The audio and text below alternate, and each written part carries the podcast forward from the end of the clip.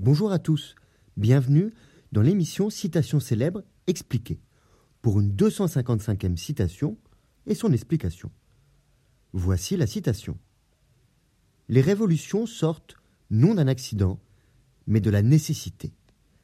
Elle est de Victor Hugo, tirée de son grand roman Les Misérables en 1862.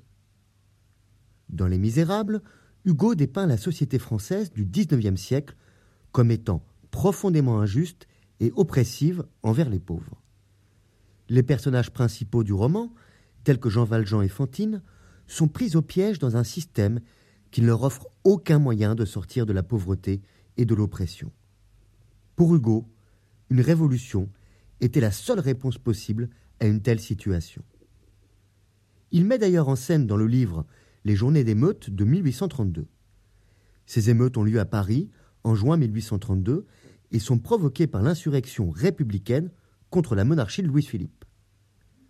Les émeutes de 1832 ont été déclenchées par une série de facteurs, notamment la misère économique, la frustration politique et la colère contre la monarchie. Dans le roman, les journées d'émeutes sont décrites comme un moment de grande agitation et de chaos dans les rues de Paris, et illustrent les terribles conditions de vie de la population pauvre de Paris et la frustration qui a conduit à la révolte. Des personnages comme Marius et Éponine sont impliqués dans les événements et se retrouvent en danger alors qu'ils tentent de naviguer dans la ville enflammée. La citation Les révolutions sortent non d'un accident mais de la nécessité souligne l'idée que les révolutions ne sont pas des événements aléatoires ou fortuits, mais plutôt le résultat inévitable de conditions sociales, économiques ou politiques qui créent une nécessité pour le changement radical. Selon Hugo, les révolutions ne sont pas des choix, mais plutôt des réponses à des situations de désespoir et d'injustice. La citation de Hugo est toujours pertinente aujourd'hui, car les révolutions continuent d'émerger dans le monde entier en réponse à des inégalités économiques, sociales et politiques.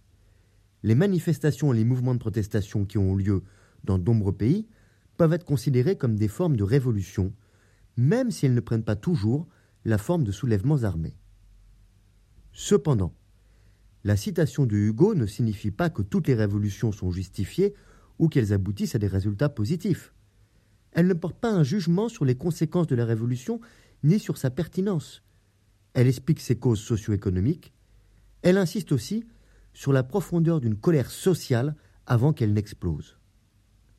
En conclusion, la citation de Hugo souligne que les révolutions ne sont pas des événements aléatoires, mais plutôt le résultat inévitable de conditions sociales, économiques ou politiques qui créent une nécessité pour bouleverser radicalement la société. Afin de comprendre les causes des révoltes ou révolutions, il faut saisir que les colères, frustrations, mécontentements sont présents depuis longtemps dans la société et que les flambées de violence ne constituent pas une réaction épidermique, mais bien l'aboutissement d'un long processus. Les révolutions sortent non d'un accident, mais de la nécessité. Je vous remercie pour votre écoute. Vous pouvez retrouver le texte sur lescoursjulien.com, ainsi que plus de 250 citations expliquées en podcast sur votre plateforme d'écoute préférée. Au revoir et à bientôt.